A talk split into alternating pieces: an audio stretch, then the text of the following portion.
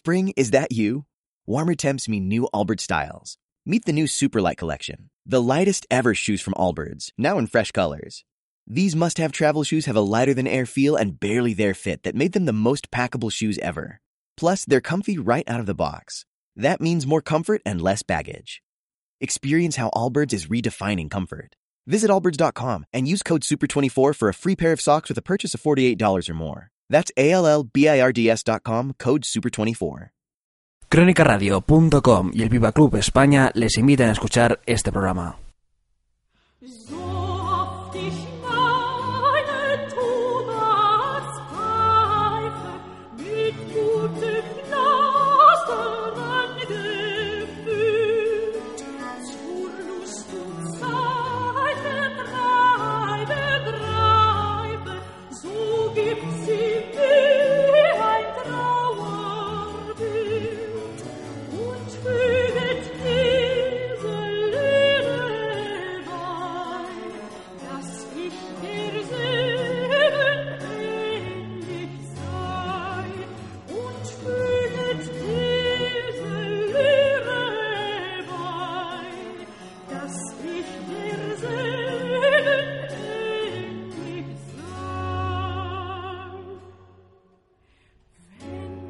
Hola, bienvenidos a la edición número 35 de Cultura y Pipas. Un saludo como siempre de Gaby Rigo.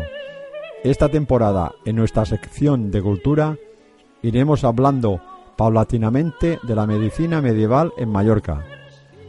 Ahora, nuestro primer tema de hoy será una pincelada del Campeonato de Europa celebrado recientemente en Sevilla. Ahora, sin más, comenzamos.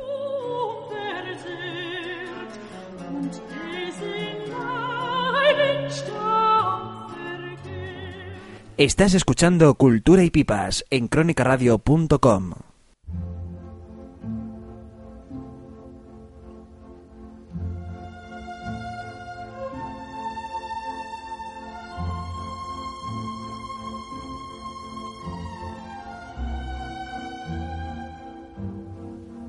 A propósito del campeonato celebrado en Sevilla, la clasificación individual. Primero, Gianfranco Ruscalla. Cerea, Pipa Club Torino, Italia, 2 horas 42 minutos.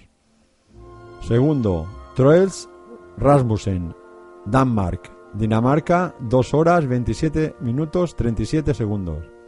Tercero, Franco Bonarini, Corsellini, Pipa Club Italia, 2 horas 15 minutos 37 segundos. Cuarto, Santiago Pérez Clavijo, Andalucía Pipa Club, España, 2 horas 9 minutos 18 segundos, que por cierto también pertenece a nuestro querido Pipa Club de España. Y quinto, Mauro Cosmo, Fénix Pipa Club Italia, 2 horas 4 minutos 23 segundos. Ahora los nuestros, que atravesaron los cielos. El número 72, Llorenç Cloquell Florit, Pipa Club de España, 57 minutos 48 segundos, que tuvo un buen debut. 120, Gustavo Martínez Prieto, de Pipa Club de España, 41 minutos y 4 segundos. Gus, que también tuvo un buen debut. En la posición número 178, Juan Payares, también del Pipa Club de España, 2 minutos 20 segundos, que quería hilar tan fino que se le apagó la pipa. Ahí está la veteranía. Ya para terminar, la clasificación por equipos. Primero, Italia, 7 horas 2 minutos. Segunda posición, España, 5 horas 37 minutos 25 segundos. Y en tercera posición, Polonia, 5 horas 26 minutos 55 segundos. En fin, dar nuestra enhorabuena desde Crónica Radio y también desde el Pipa Club de España a los organizadores por este gran trabajo realizado.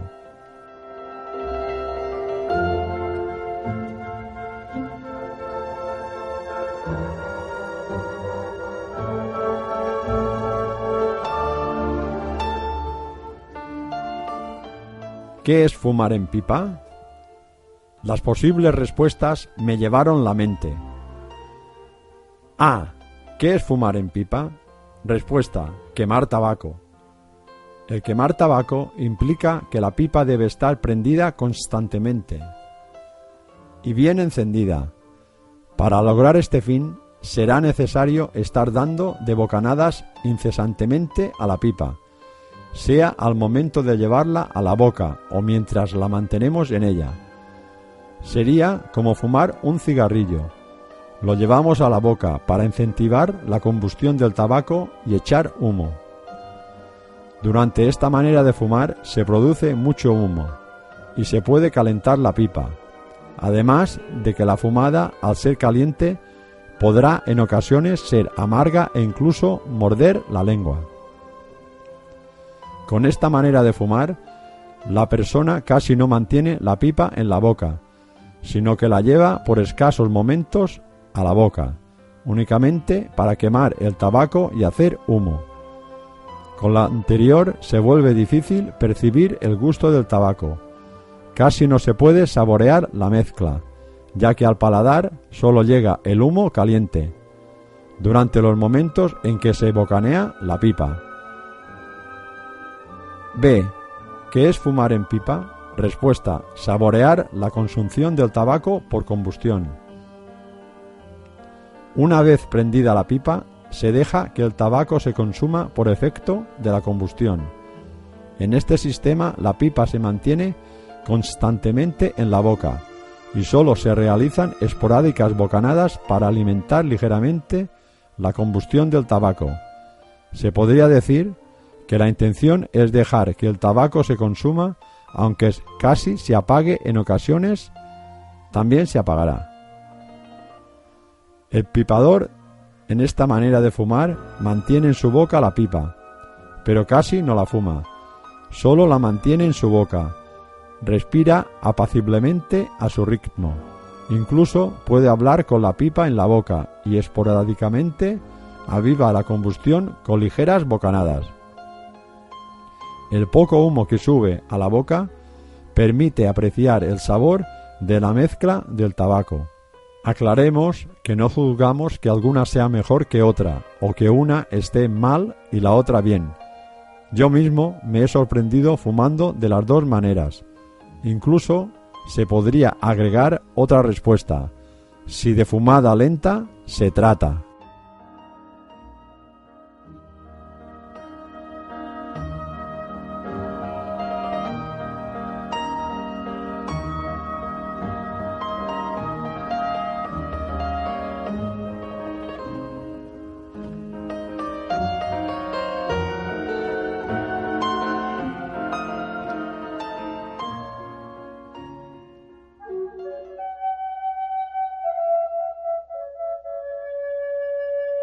La hoja india, consuelo de meditabundos, deleite de los soñadores arquitectos del aire, seno fragante del ópalo alado. Tal vez tengan razón los sumadores.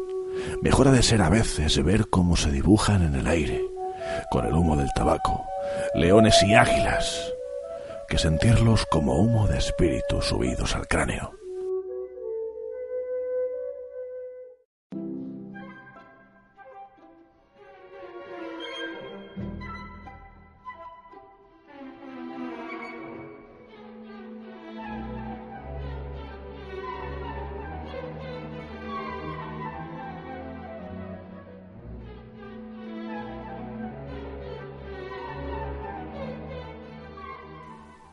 En la sección de Cultura, la tesis doctoral del doctor José María Rodríguez Tejerina.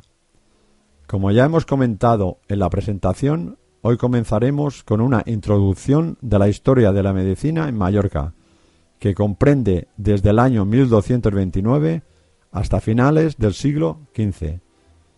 Ahora detengámonos a meditar un momento y veremos que estos siglos tienen individualidad propia y significadísima que en el acontecer histórico mallorcinense. En el año 1229 fue liberada la isla de la denominación sarracena por los soldados de Jaime I de Aragón. A finales del siglo XV, al par que suceden en el mundo los grandes hechos de la conquista de América y la invención de la imprenta, se instaura la unidad castellana, incorporándose para siempre el reino de Mallorca a la corona de España. En esta introducción también hablemos no sólo del magnífico siglo XIII, en el que lució, tras tantos años de sombría decadencia, una brillante y falsa aurora de cultura y liberalismo, sino que se extiende también a lo largo del no menos próspero siglo XIV. El siglo del Perrenacimiento, detallando los años en que Mallorca fue un pequeño reino independiente, con reyes propios, Jaime I, Jaime II, Sancho I y Jaime III. Son los siglos de máximo esplendor de la cultura mallorquina. En ediciones posteriores hablaremos de lo concerniente a las doctrinas médicas de Lulio, la influencia de la medicina judía en el desarrollo de la ciencia médica mallorquina, lo que se refiere a la creación del Hospital General y lo relativo al relato de las hambres y pestes que asoraron la isla y obligaron a fundar la curiosísima institución sanitaria de la Morbería y los primitivos nosocomios. Para reunir dispersos datos que nos han servido para esbozar la historia de este periodo de la medicina mayoricense, hemos rebuscado en diversos archivos. Recogimos en suma cuántas noticias se encuentran olvidadas, impresas en libros y revistas históricas. Solo justifica la osadía de nuestro empeño de haber sido los primeros en ordenar estos hallazgos en un opúsculo que pretende crear un estímulo que desea servir de punto de partida para saber sobre la medicina en Mallorca durante una época fascinante de la historia balear.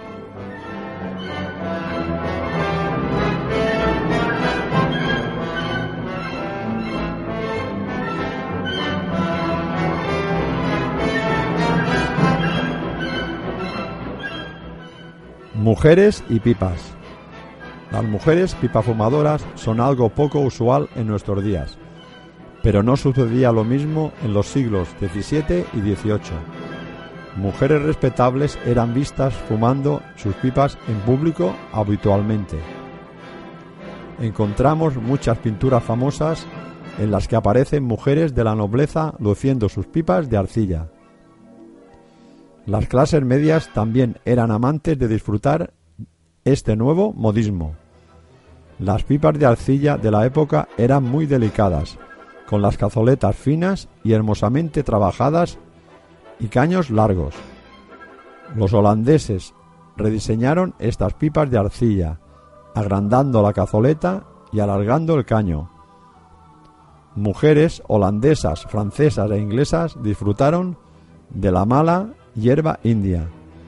Durante siglos, la manera favorita de las féminas de disfrutar del tabaco fue fumarlo en pipas de arcilla.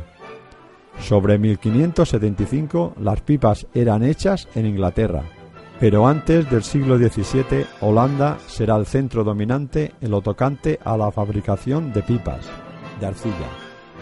Estas pipas también fueron hechas en muchos otros países, europeos por esta época. Tenían cazoleta generalmente blancas, pequeñas y boquillas largas. Eran sumamente frágiles y no duraban mucho tiempo.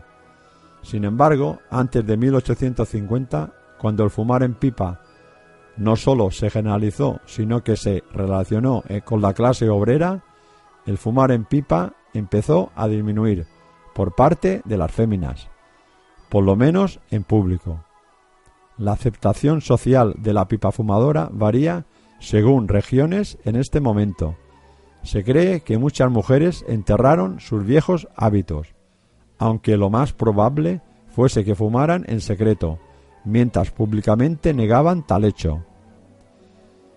En zonas rurales como las de Hirland de Escocia y en Irlanda, las féminas fumaban sin vergüenza.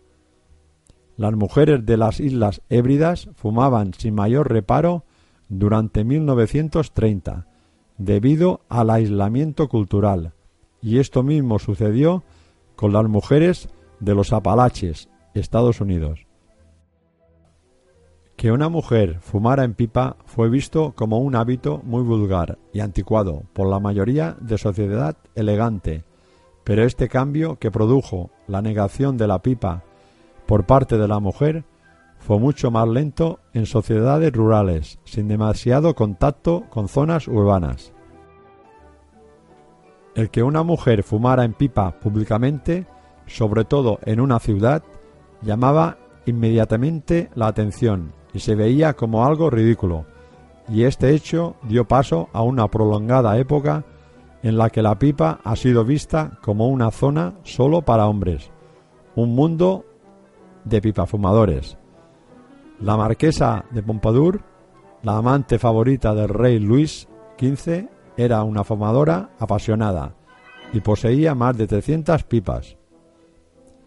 La primera dama pipafumadora, Raquel Jackson, acompañó al general Jackson a Washington en 1824, cuando la presidencia fue designada en la Cámara de Representantes.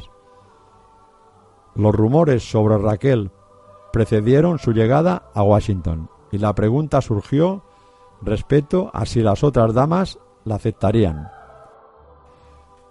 Raquel no quería ir a Washington, temiendo que su falta de elegancia en la conversación, su hábito de fumar en pipa y su falta general de refinamiento se reflejara en hacerla y hacer impopular a su marido.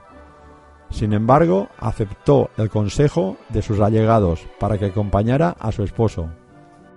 Cuando al comienzo de este artículo indicábamos que las mujeres holandesas, francesas e inglesas disfrutaron de la mala hierba india, esa referencia al tabaco es la que se dio en el momento que se comenzó a mirar de mala forma el que las mujeres fumaran.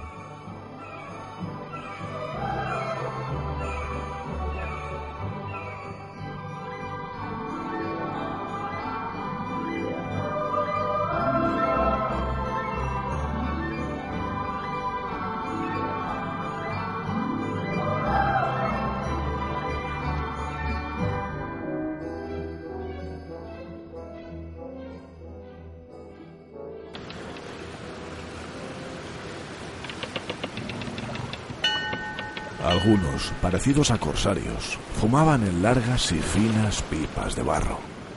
Se pavoneaban ante los vivaques cuyas fogatas alimentaban con fragmentos arrancados de marquetería de ébano y violines. Otros bebían vino del mismo tonel, por medio de pajas, y se daban empellones mientras reían, soltaban juramentos y se salpicaban.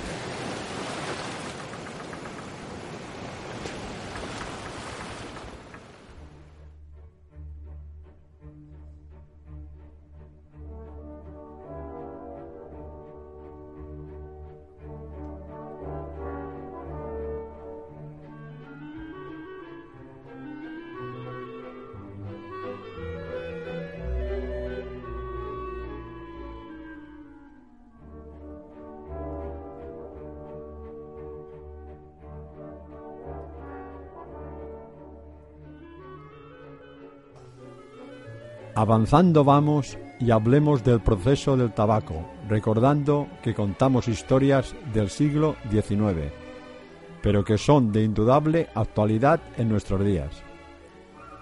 El amigo desconocido que nos honra con su atención no habrá olvidado los ataques y persecuciones de que en un principio fue objeto el tabaco. Como todo se repite en el mundo, y no son precisamente las modas, las exhumadas por el capricho individual, desde hace algunos años se sigue con ardorosa animación una infecunda controversia sobre la acción del tabaco en la salud, porque admitiendo que el tabaco fuese el veneno más mortífero del mundo, los gobiernos renunciarían difícilmente a un impuesto tan considerable. En fin, porque los detractores son los primeros en no hacer caso de sus palabras. Fagón, vaya personaje. Habló durante dos horas contra el tabaco ante una numerosa concurrencia, interrumpiéndose de vez en cuando para tomar sendos polvos en una tabaquera fenomenal. En otros es el despecho de no poder fumar, por haber abusado del tabaco hasta el punto de enfermar. Veamos primero la cuestión de la influencia de la nicotina. He aquí, por ejemplo, dice un escritor, todo el mundo sabe que los cigarrillos conocidos con el nombre de Petit Bordeaux son casi inofensivos, pero el tabaco de alto Saona que se emplea en su fabricación contiene el 7 o el 8% de nicotina. Ahora bien, el tabaco de La Habana contiene apenas un 1% del terrible veneno. Muchas personas que fuman 15 y 20 pipas de la hoja francesa llamada caporal no fumarían dos del tabaco de Turquía.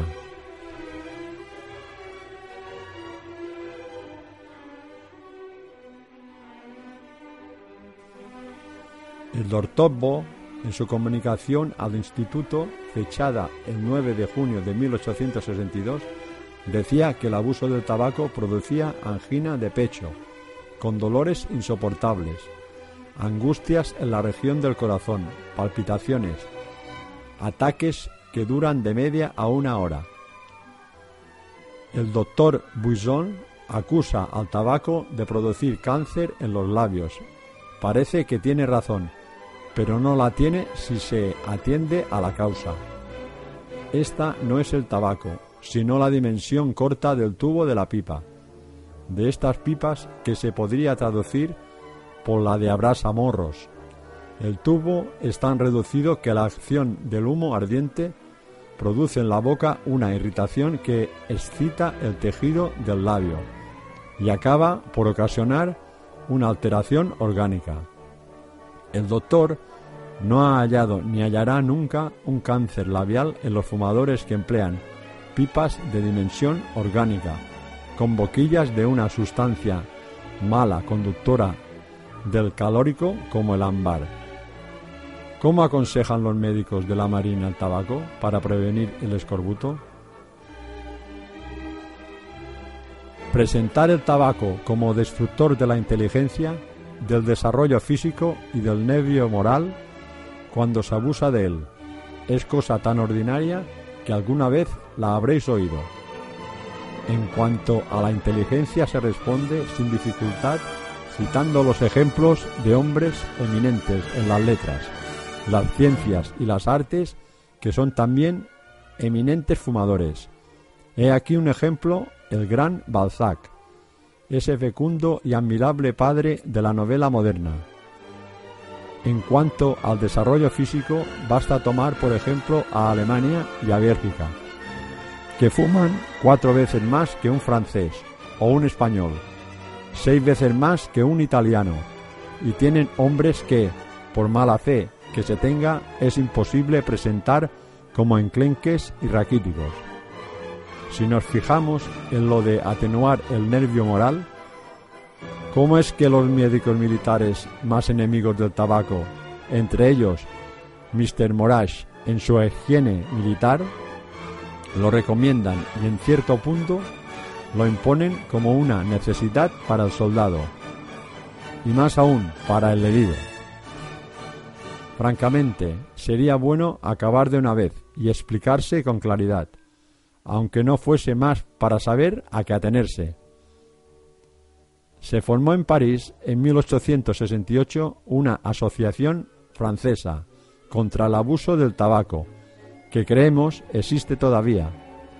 La sociedad puede ser buena o inútil. Poco nos importa. Notemos que solo se fundó contra el abuso, no contra el uso del tabaco. Ya para terminar este capítulo, Bouchaldat añadió, sea lo que fuere, el imperio del tabaco se extiende cada día. Si el uso fuese moderado, si se emplease útilmente, la excitación que sigue a su ingestión, se podría admitir que, en muchos casos, los inconvenientes y las ventajas van equilibrados.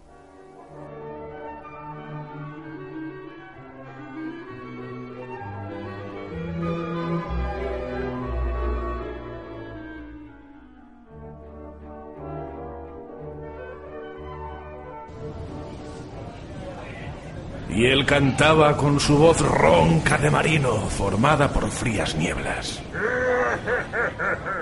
El alcohol y el humo de la pipa.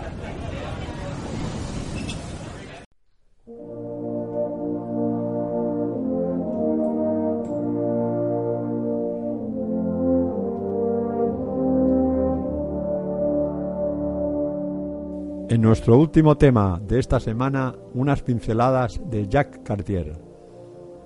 El explorador francés Jacques Cartier, en octubre de 1535, visitó por primera vez la villa d'Hochelaga, actualmente Montreal. Los Iroquois eran buenos fumadores de pipa de arcilla y hábiles artesanos. Las pipas que se han encontrado en la región son curvas y de hornillos bien definidos. Durante el encuentro que Cartier tuvo con ellos, uno de los regalos de bienvenida que se le ofrecieron al gran explorador fue precisamente el de fumar tabaco en pipa.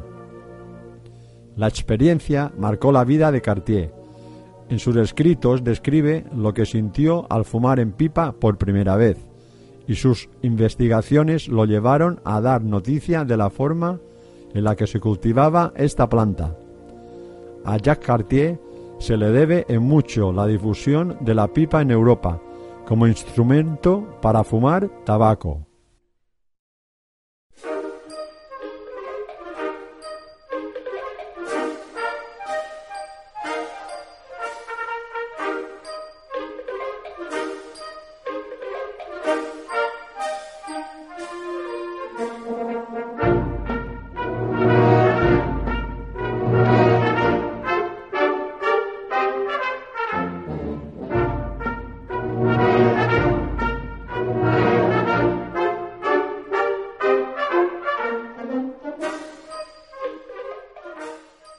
Al cabo, pero hemos acabado.